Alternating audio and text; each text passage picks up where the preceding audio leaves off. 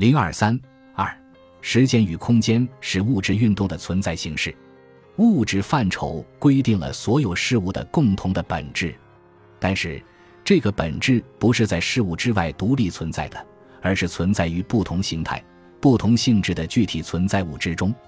物质形态千差万别、千变万化，这本身就表明物质处于运动之中，以运动为其存在形式。正如恩格斯所说。物质的属性只有在运动中才能显示出来，而时间和空间构成了物质运动的存在形式。马克思主义的物质观是同运动观、时空观密切联系在一起的。运动是物质的固有属性，运动是标志一切事物现象变化的哲学范畴。恩格斯指出，运动就它被理解为存在方式、被理解为物质的固有属性这一最一般的意义来说。囊括宇宙中发生的一切变化和过程，从单纯的位置变动起，指导思维。物质和运动不可分割，不存在没有物质的运动，也不存在没有运动的物质。无运动的物质或无物质的运动都是不可能的。物质是运动的担当者，是一切运动、变化和发展的实在基础。运动是物质所固有的属性。可以从两个方面来看物质和运动的不可分割的关系。一方面，物质是运动的物质，没有不运动的物质。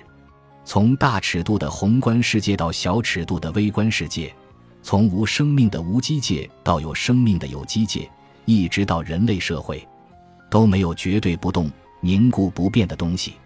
同时，物质只有在它的运动中才能被人所认识。认识了物质的运动形式，也就认识了物质本身。这是因为每一种不同形式的物质运动都有其不同的表现，会发出不同的信息。这些不同的表现和信息作用于人的感官，就使人产生认识，获得对物质世界的各种知识。另一方面，运动是物质的运动，没有脱离物质的运动。凡是运动，都有物质作为它的实在的基础和担当者。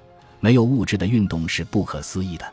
科学表明，一切形式的运动都有自己的物质载体。宏观物体是机械运动的载体，分子是热运动的载体，电子是电运动的载体，生命有机体是生物运动的载体等等。现代科学的发展不断证明着物质和运动内在统一的观点。现代物理学在对原子和内部基本粒子的研究中。发现了一些原来不知道的新的运动过程，进一步证明了运动同物质的不可分性。例如，由电子和正电子相互作用转化而成的电磁场量子、光子，就具有不同于一般物理运动的新特点。量子不具有静止质量，而是以光的速度运动着；电磁场不具有实物性，也没有静止质量。但是，这种新的运动过程并没有非物质化。量子和电磁场虽没有静止质量，但有运动质量。它们同具有静止质量的实物一样，也是物质，是物质表现出来的一种特殊形式。现代心理学则证明，人的心理过程、心理特征等诚然属于精神运动，但它总是同人的生理活动紧密联系在一起，是以生理活动为其物质基础的。脱离人的生理过程的纯粹的心理活动。纯粹的精神运动是根本不存在的。